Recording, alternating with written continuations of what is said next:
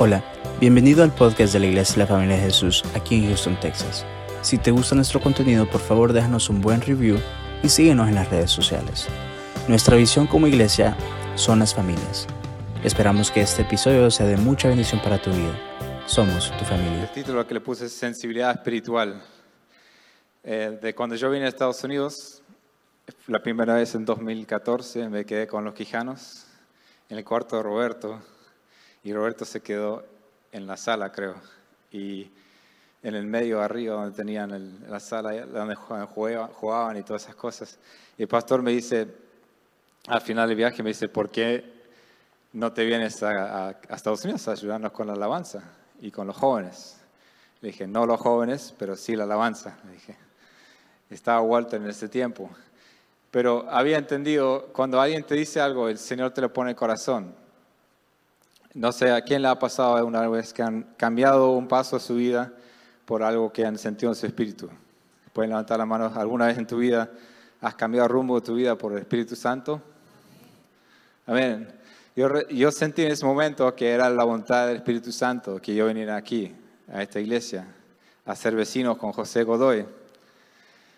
Y ¿Puedo contar de, cuando usted ponía la tele en la mañana? ¿Puedo contar eso? Y, este, yo creo que tenemos que buscar al Señor todo día y toda la noche, ¿no? Mi, mi vecino, mi querido, querido hermano José, este, le gusta dormir con la tele puesta y tiene la puerta abierta. Entonces, él, este, yo escuchaba a las 3 de la mañana, escuchaba Nación TV.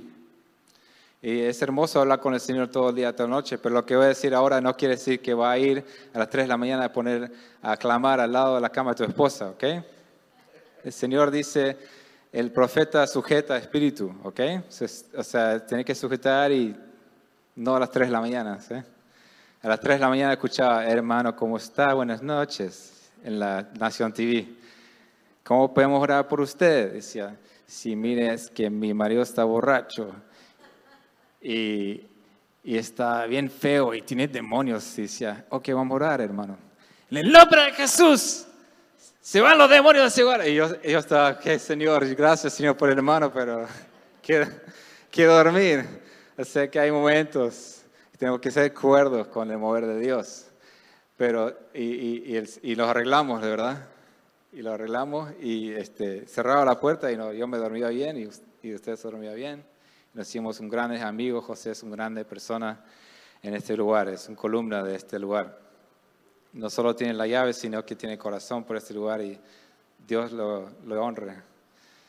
Em, este, entonces, la palabra de Dios en Juan 4, 24 dice, Dios es espíritu y los que adoran eh, en, en espíritu y en verdad es necesario que lo adoren.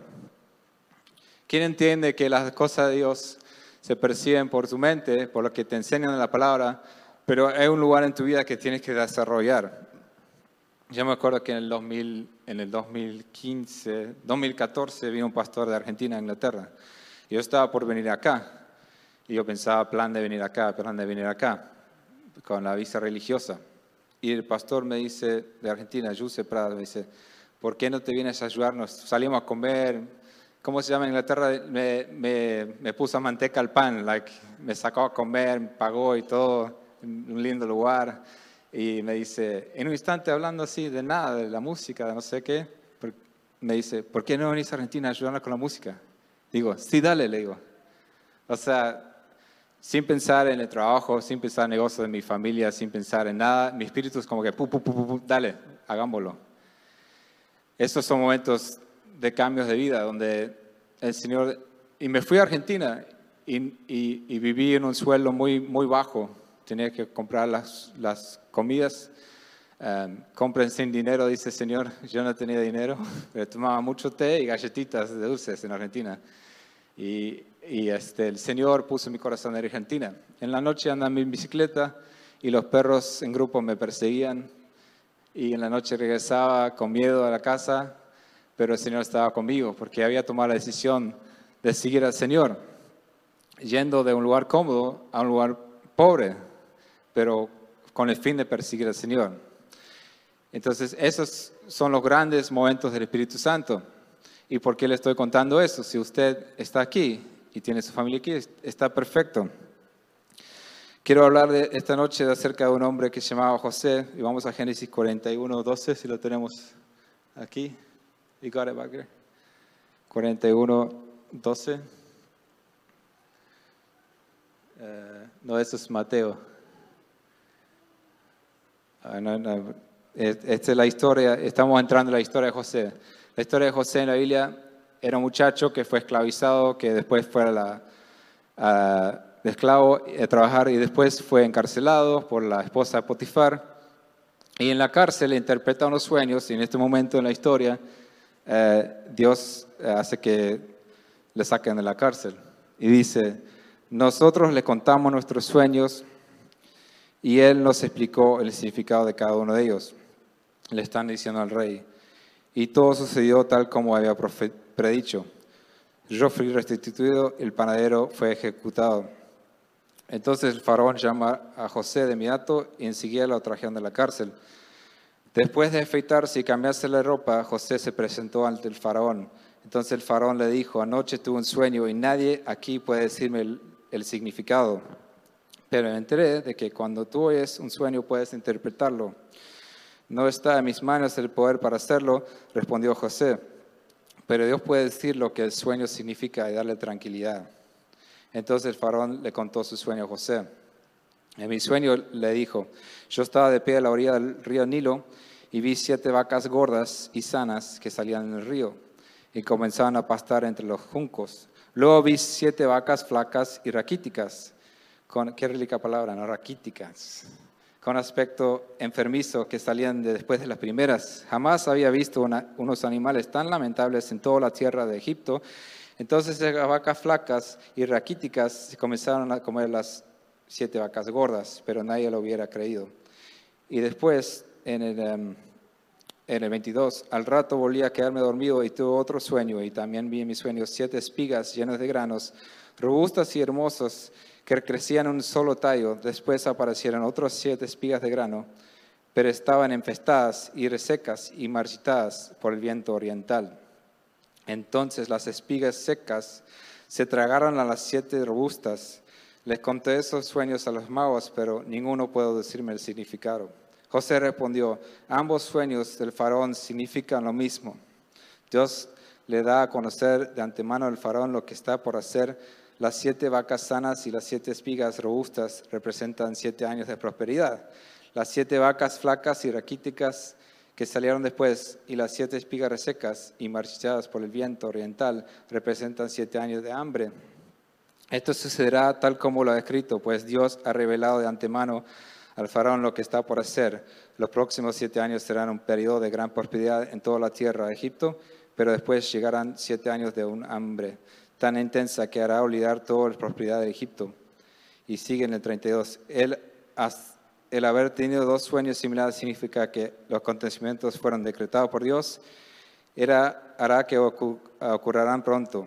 Por lo tanto, el faraón deberá encontrar un hombre inteligente y sabio y poner a cargo de toda la tierra de Egipto. Después el faraón debería nombrar supervisores de la tierra a fin de que amanecen una quinta parte de la cosecha durante los siete años buenos. Y después en el 38, entonces faraón preguntó a sus funcionarios, ¿acaso encontraremos a alguien como este hombre? tan claramente lleno del Espíritu de Dios. Así que el faraón dijo a José, como Dios te ha revelado el significado de los sueños a ti, es obvio que no hay nadie más sabio e inteligente que tú. Quedarás a cargo de mi palacio y toda mi gente recibirá órdenes de ti. Entonces, em, este es, José fue un muchacho que, salió de su tierra, como muchos han salido de la tierra, yo también. Y estuvo como medio huérfano sin su familia, sin su base, sin su seguridad. Y aquí le vamos frente a un rey. Y hay dos partes de la historia. Em, primera parte, el faraón le da un sueño y José le dice que lo va a interpretar, él lo interpreta y dice, Dios ha revelado de antemano y empieza a explicar cuál es el, sentido del sueño. José después, al final, dice, em, por lo tanto, en el 33, por lo tanto, el faraón debería encontrar un hombre inteligente y sabio. Y, y, le explica al, al, faraón, al máximo poder en la tierra, le dice, esto es lo que Dios va a hacer, es, eso es la revelación de Dios. Di revelación, revelación. Revelación de Dios por medio del, sueño. Y la inteligencia de José. Me gusta la frase, entonces yo digo, porque en esas palabras cuelga mucho verdad.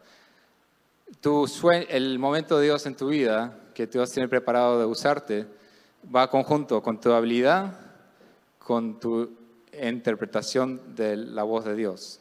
Porque José supo interpretar el sueño, por eso estaba ahí, por su entender lo espiritual, pero Dios le puso en la posición número uno porque tenía inteligencia en la tierra también. ¿okay?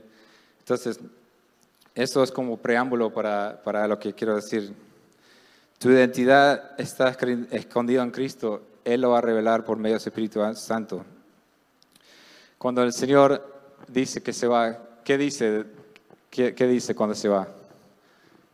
Dice, ¿qué triste o qué bueno?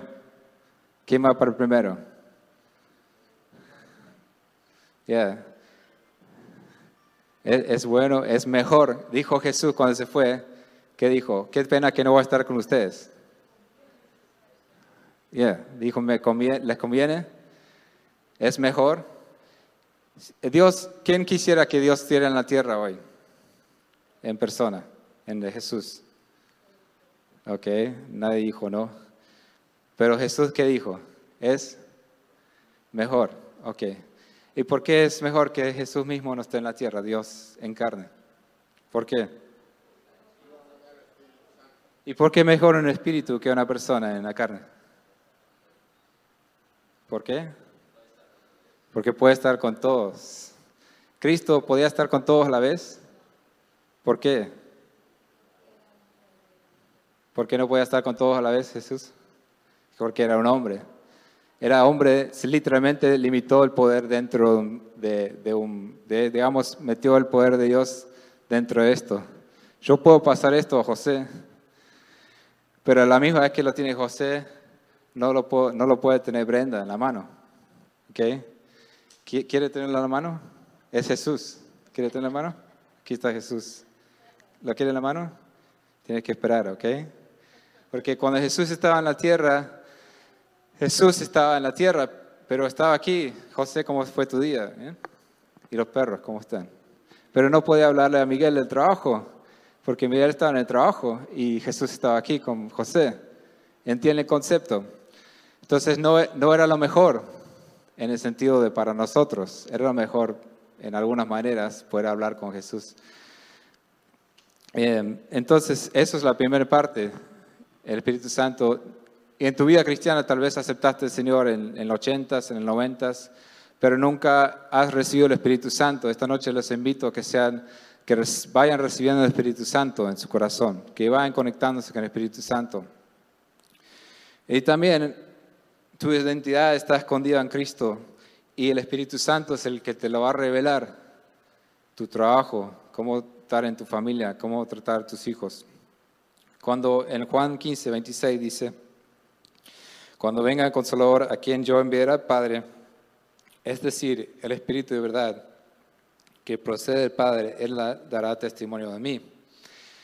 Pero también dice en el Nuevo Testamento, Pablo escribe en Colosenses 3, 3, pues ustedes han muerto esta vida y su verdadera vida está escondida con Cristo en Dios. Cuando Cristo, quien es la vida de ustedes, revelado a todo el mundo, ustedes participarán de su gloria. Ustedes están vivos, muertos, ¿Y su verdadera vida está dónde? Ok, tal vez en tu vida pasado fuiste borracho o tuviste un problema con algo en la vida, o no tuviste un padre. José perdió todo y no tenía una entidad de su familia. Pero em, Dios quiere decirte esta noche, tal vez tu identidad antigua estaba en otras cosas pero si buscas el Espíritu Santo, deja que caiga sobre ti esta noche. Decís, Señor Espíritu Santo, mientras estoy hablando, derrámate sobre mí. Va, a revelar tu identidad que Dios tiene planeado por tu vida. José pudo pararse, un muchacho solo, puede ir a un país como esclavo, como nada, digamos, eh, de, de cero, sin ningún contacto, sin nada.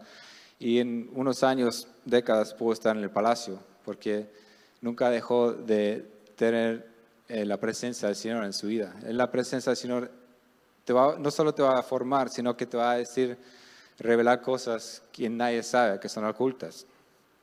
Y tu identidad, en este mundo tenemos mucha gente que está diciendo como que, bueno, me despierto porque me doy cuenta que el, género, me despierto porque el medio ambiente, me despierto y se están despertando, pero es el día, es la hora que los hijos de Dios se despierten al Espíritu Santo. Es lo que quiero dar el mensaje esta noche. Es la hora, el día que los hijos de Dios se despierten.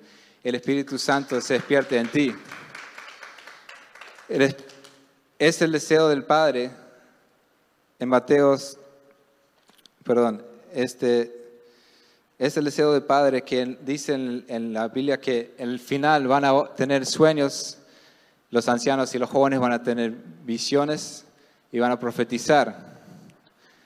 Y yo creo que lo que ha pasado mucho, yo crecí en los 90 y los 2000 en la iglesia y había eventos grandes donde el pastor principal soplaba sobre toda la iglesia. Se llamaba Papi, era chiquito, era español, y venía al culto, de conferencia, y todos se paraban al frente en brazos, este en Argentina, y él, él venía enfrente de todos y soplaba, y, ¿no? y todos caían para atrás, ¿no? Y yo me acuerdo como los niños todos nos poníamos al costado, ahí estaban todos los hombres y todas las mujeres, y los niños mirando a ver cuándo se caían los grandes. Y, y, los niños menos, más tímidos miraban a los otros niños a ver cuándo caían, y ¡pum!, nos caíamos todos. Pero no es, el, no es el mover que Dios quiere para la iglesia. Cuando el Espíritu de Dios viene sobre ti, eso no es el mover que el, el Señor está buscando. El Señor está buscando que usted tome el poder del cielo y que usted ministre a la gente que le rodea, que usted ore en la calle o en su casa por su hijo, que usted lea la palabra y explique la palabra a la gente que no conoce la palabra y le, explique. Que si alguien viene en la calle y dice, eh, tengo un problema en el hogar, usted impone manos y ore por esa persona. Ustedes son reyes y sacerdotes. El último sacerdote en la tierra fue Jesús del orden de Melquisedec. El orden hebreo del sacerdocio se acabó. En Israel no hay un templo, no pueden aplicar la sangre de corderos. Jesús rompió el velo y dice en el Nuevo Testamento, usted, usted error es un sacerdote, eh, ustedes son un sacerdote, cada uno de ustedes es un sacerdote, porque el mover de Dios se ha, en una forma se ha democratizado. El reino de Dios del, del profeta que viene de un, lugar lejos y ese, si llegas a la iglesia ese día en la noche, Dios te va a tocar de verdad y Dios se va a derramar en tu vida. Puede ser que hay gente que Dios todavía use de esa forma porque hay gente que busca mucho el Espíritu Santo, pero ese día se ha acabado y ya viene un nuevo movimiento donde toda la iglesia se va a mover individualmente porque Dios Jesús se fue para que hablara contigo y que usted ministre con poder y que usted esté orando por la gente, que usted esté hablando de tus hijos de la palabra y que cuando tus hijos tienen dudas de la cultura de hoy, usted ora en el Espíritu, el Señor, el mismo Espíritu Santo, de palabras de poder, inteligencia y sabiduría para contestar al Espíritu del mundo. Y es más, si usted recibe esta palabra y recibe el Espíritu Santo en su, en su corazón, en su mente, no solamente va a responder a sus hijos, sino que Dios levantar a sus hijos para que respondan a la cultura del demonio. Se están levantando demonios, se están despertando el enemigo. Y cuando hay, se están despertando un lado de los demonios para matar, destruir, hartar, hay una guerra espiritual. El Señor también está despertando en su iglesia el mover del Espíritu Santo. Esta noche está moviéndose y quiere derramar su espíritu sobre tu boca y sobre tu mente, porque usted, si deja que el espíritu se derrame, como decía Brenda en el culto, más y más Señor, canciones de más, canciones de más, quiero más de tu presencia, inúndame. Se va a ir la bronca, se va a ir la ira, se van a ir eh, las disensiones y va a llegar un espíritu de... ¿Qué es lo que deja que el cuerpo de la iglesia se mueva? Un carro es el aceite. Y si somos un cuerpo y tenemos, nos cuesta mover como, como iglesia, lo que necesitamos es que se derrame el Espíritu Santo sobre la iglesia. Y que aceptemos que Em, que aceptemos que en los últimos días, Hechos dice, derramaré mi espíritu sobre toda la gente, sus hijos y hijas profetizarán, sus jóvenes tendrán visiones, sus ancianos tendrán sueños. En esos días derramaré mi espíritu sobre mis siervos, hombres y mujeres por igual, y profetizarán y harán maravillas arriba en los cielos y señales abajo la tierra. Dice, sobre siervos, sobre, derramaré mi espíritu sobre siervos, hombres y mujeres por igual. El mover del Espíritu Santo en estos días, el Señor puso mi corazón, es, es por hombres y mujeres por igual. dice siervos. Entonces el Señor va a derramarse sobre hombres y mujeres por igual. Y se va a manifestar por medio de, ti, si dejas que el Espíritu caiga sobre ti. Y en este tiempo he estado pensando mucho sobre el, Salomón. Mucha gente quiere tener éxito, más si llegas a Estados Unidos y hablas con un par de personas, ya te viene saltando el éxito, como que, y es natural, todos queremos crecer. Todos queremos, es, la palabra dice que somos como árbol plantado arriba de un, de un río, ¿no? Si tomamos de él, vamos a crecer. Es natural, las plantas crecen, los animales comen, este, los pájaros buscan la comida, es natural crecer. Pero si lees la vida de Salomón, el hombre más exitoso, sabio en el mundo. Si lees Salomón, eh, Proverbios, te enseña a ser exitoso en tu trabajo, en tu vida. Si lees Cantares, te enseña cuán, romántico era Salomón. Pero si lees Eclesiastes, ves cuán amargado terminó Salomón. O sea, y te das cuenta que la sabiduría, el éxito en esta vida es bello, pero no podemos sacrificar nuestra vida espiritual en el altar del éxito. No podemos sacrificarlo. Jesús dice a los discípulos, dices, ustedes, si estuviera Salomón aquí, eh, este, hay alguien más sabio que Salomón entre ustedes. Entonces, la, la sabiduría de Salomón, si ustedes trabajan de día a noche como las hormigas, van a ser exitosos. Si ustedes eh, son sabios, van a tener una buena vida. es verdad, Jesús dice, es verdad, Salomón es sabio, pero yo soy más sabio que Salomón. Y Jesús te está llamando esta noche que más allá del éxito, puedes, Pablo dijo, qué bien me, me hace ganar el mundo para perder mi alma. Si nosotros no clamamos al Espíritu Santo, que nos llene la vida, que nos use la vida por un propósito divino, no, nunca vamos a sentir satisfechos en este mundo. Si no damos la vida para las demás personas, como Jesús dijo, si no seguimos el consejo de Jesús de dar la vida, que quiere ganar la vida pierde, que tome su cruz, que, busque, eh, que sígueme, que los hijos del hombre no tienen donde recosar la cabeza. Vamos a vivir una vida tal vez exitoso y está bien, gloria a Dios si es exitoso, le animo a que trabaje más duro, que sean emprendedor usted mismo para que Dios le bendiga más, para su familia, para el bien de su familia. Pero su corazón está en eso, no va a ver la gloria de Dios, no va a ver, la gloria de Jesús, no va a ver la presencia del Señor derramarse en, tu vida, en esta iglesia. Y es el tiempo para que nos despertemos, porque el mundo se está despertando bien feo. El otro día estaba viendo un video de una mujer que decía, no quiero saber nada de los cristianos que, que hablan de la Biblia. No me importa si hablan de la a mí no me interesa la Biblia, no me digan nada de la Biblia en, las, en el lugar político. Y no, no, no, la Biblia no, Jesús era como apático con la política, decía, ¿qué, ¿qué, te interesa si ellos oprimen a la gente, los poderosos nomás le oprimen? Entonces nosotros nos, no podemos predicar políticamente, pero ella está diciendo que si ella tiene una idea basada en sus verdades y yo tengo una idea basada en mis ideas, las ideas de ella tampoco me valen y no me interesan tampoco. Como cristianos tenemos que enseñar a nuestros hijos que sean llenados del Espíritu Santo, que se metan en la política.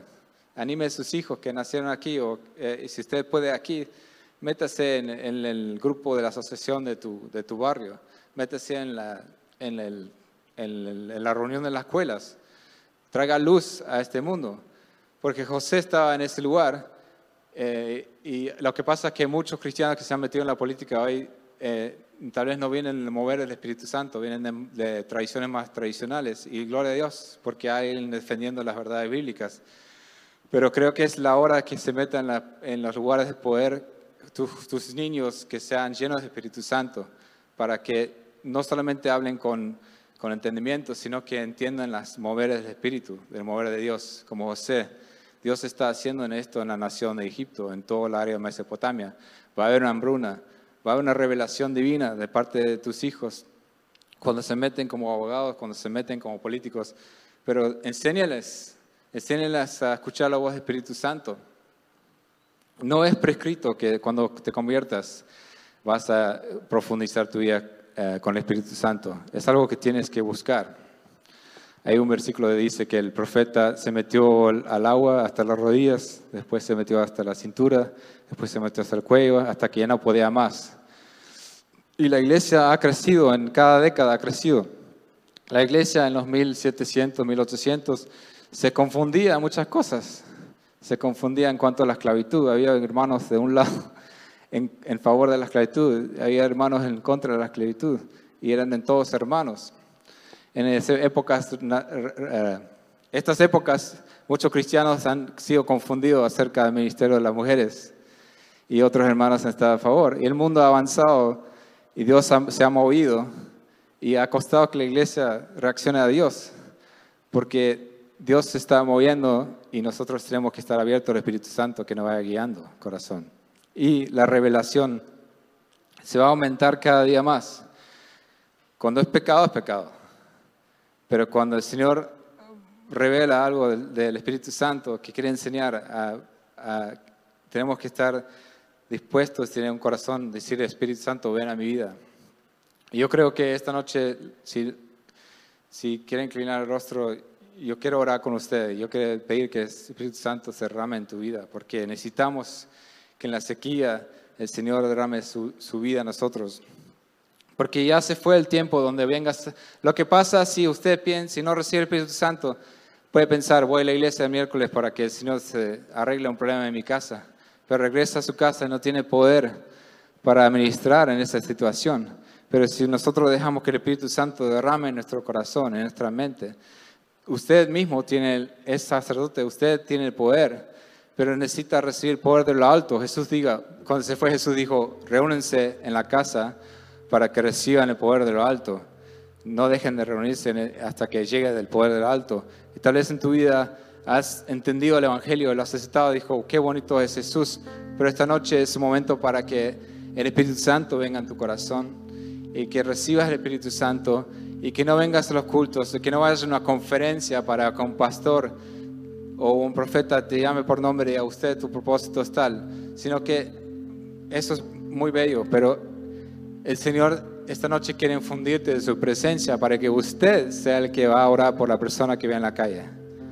Cuando alguien viene con un problema a tu vida y dice, mire, eh, Juan, eh, tengo un problema con mi esposa, y no va a decir, ah, esa vieja, sino que va a decir, Señor, va a sanar tu hogar. Y voy a orar por ti ahora, puedo orar por ti ahora. Y lo va a agarrar el brazo y decir, Señor, en el nombre de Jesús, tú traes paz en este hogar. Y si alguien viene y quiere oración por, por una enfermedad, usted va a orar. Primero que va a hacer es responder por medio del Espíritu de Dios. Y no solamente vamos a venir aquí como para congregarse, que no vamos a traer algo que hemos vivido con el Espíritu en la semana. Porque este tiempo se tiene que despertar los hijos de Dios. Si los hijos del mundo, el demonio, si los que se están en perdición, los espíritus que lo están moviendo, están confundiendo la entidad de los jóvenes, es porque no han conocido el Espíritu de Dios, porque el Espíritu y las revelaciones que José tenía le estaban indicando quién era él. Él estaba bien parado en el Señor. Cuando se enfrentó al hombre más poderoso del mundo, yo sugiero que el Señor va a traer una hambruna en este lugar. Y no lo mató, porque no hay que tener temor del espíritu del mundo, hay que enfrentarlo con el espíritu de Dios. Y hay que decir, hay que decir, esto es lo que Dios me está revelando sin temor, respaldado por el Espíritu Santo. Cuando tu hijo viene y tiene problemas, eh, si, si Dios quiera que no, que tiene problemas de identidad, usted puede enfrentar el espíritu del mundo con el espíritu de Dios y decir, no, esta es la verdad de Dios, de, Dios por ti. Tú eres un hijo o una hija amada por Dios. Y el Espíritu Santo te respaldar, te ha dado poder para combatir en lo espiritual, porque se está levantando bien fuerte el espíritu del mundo horriblemente. Y es tiempo que nosotros, cada uno de ustedes, unidos conmigo, unidos con los pastores, unidos con todos, nos unamos y nos despertemos en el Señor para que peleamos la buena batalla, la fe, pero no por la mente, no pegando a la gente con la Biblia, sino que verdaderamente con el Espíritu que da vida. Decirle a los huesos secos, sal fuera, Lázaro, sal fuera de tu esclavitud, sal fuera de tu, de tu cueva. El Señor te está llamando que, te, que haya vida en ti.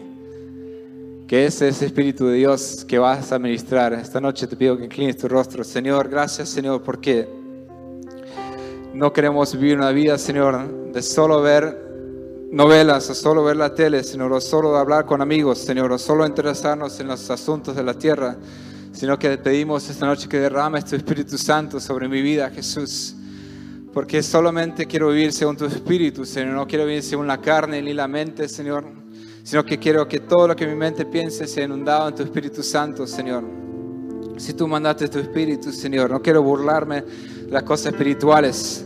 No quiero ver de lo lejos. No quiero que un ministro viva lo que usted planeó que yo viva en la relación contigo, sino derrámate, Espíritu Santo, en este lugar. Derrámate en este lugar, Espíritu Santo. Derrámate en mi matrimonio, derrámate en mi mente, derrámate en mi familia, Señor. Derrámate en el trabajo. Espíritu Santo, ven a todas las áreas de mi vida. Ven a dar sabiduría, ven a dar guía, ven a derramarte contra el espíritu del enemigo. Despierta tu iglesia, despierta a cada hermano que no sea solamente a venir a ver, sino que venga a participar del reino. Porque Tú ministras en el mismo corazón de cada persona. Tú le das la identidad. En la cruz tú abriste un nuevo camino, le diste un nuevo nombre. Dios, ¿te imaginas ir en tu carro manejando una hora a un trabajo o, o comprar algo en Ross y estás con tu esposa y tu esposa está sentada ahí, mi esposa, y pongo un podcast o una YouTube predica a toda por una hora y no le hablo una palabra a mi esposa. Ahora, imagínese cuando hacemos eso y no hablamos con el Señor, cuando no escuchamos la voz del Espíritu Santo. Yo te animo que seas receptivo al Espíritu Santo cuando estás manejando tu carro, que apagues la radio, que dejes el teléfono un rato. Es un buen tiempo para recibir Espíritu Santo que ministre en tu corazón que te vaya hablando de lo que el Señor está hablando en tu vida, el mensaje de Dios para tu vida en este tiempo. Señor, vamos a orar, Señor, recibimos tu presencia, Espíritu Santo, recibimos de ti. Pedimos que nos inundes, Señor, nuestra mente, corazón, nuestra familia, Señor, nuestro hogar. Que inundes, Señor, cada pensamiento y cada motivo, Señor, que, que el propósito que tenías, que cada persona esté soñando, que esté profetizando, que esté sacando tesoros de tu palabra por medio de la revelación del Espíritu Santo. Se cumpla, Señor, en la familia de Jesús, se cumplan estas personas que están aquí, Señor. Porque tú quieres que cada uno, Señor, no solamente venga a ver el domingo, venga a ver el miércoles, sino que participe, Señor, en la gran historia de Jesús por la humanidad.